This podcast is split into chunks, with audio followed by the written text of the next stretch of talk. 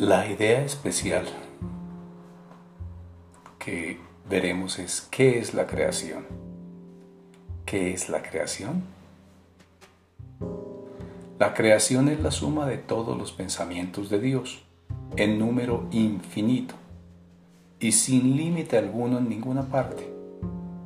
Solo el amor crea y únicamente a su semejanza Jamás hubo tiempo alguno en el que todo lo que creó no existiese, ni jamás habrá tiempo alguno en que nada que haya creado sufra merma alguna.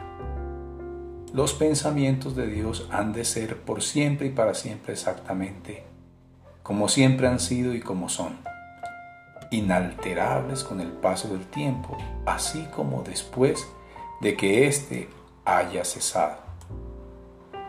Los pensamientos de Dios poseen todo el poder de su Creador, pues Él quiere incrementar el amor extendiéndolo.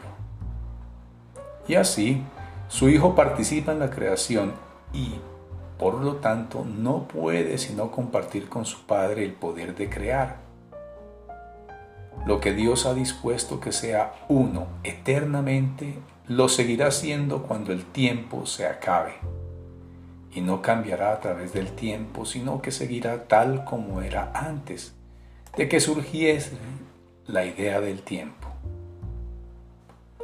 La creación es lo opuesto a todas las ilusiones porque es la verdad.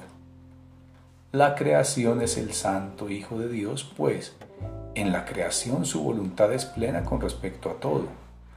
Al hacer que cada parte contenga la totalidad la inviolabilidad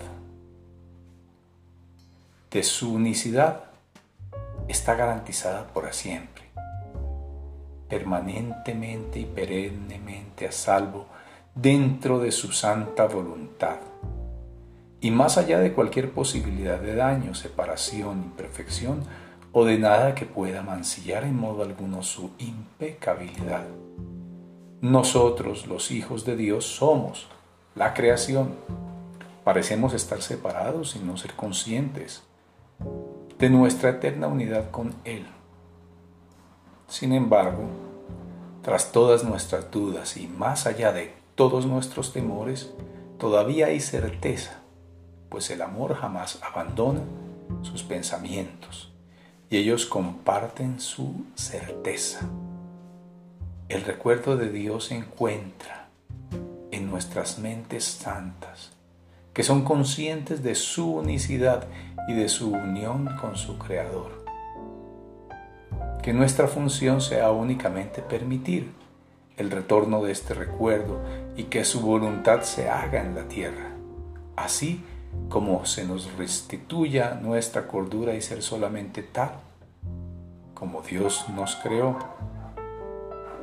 Nuestro Padre nos llama oímos su voz y perdonamos a la creación en nombre de su Creador, la santidad misma, cuya santidad su creación comparte con Él y cuya santidad sigue siendo todavía parte de nosotros.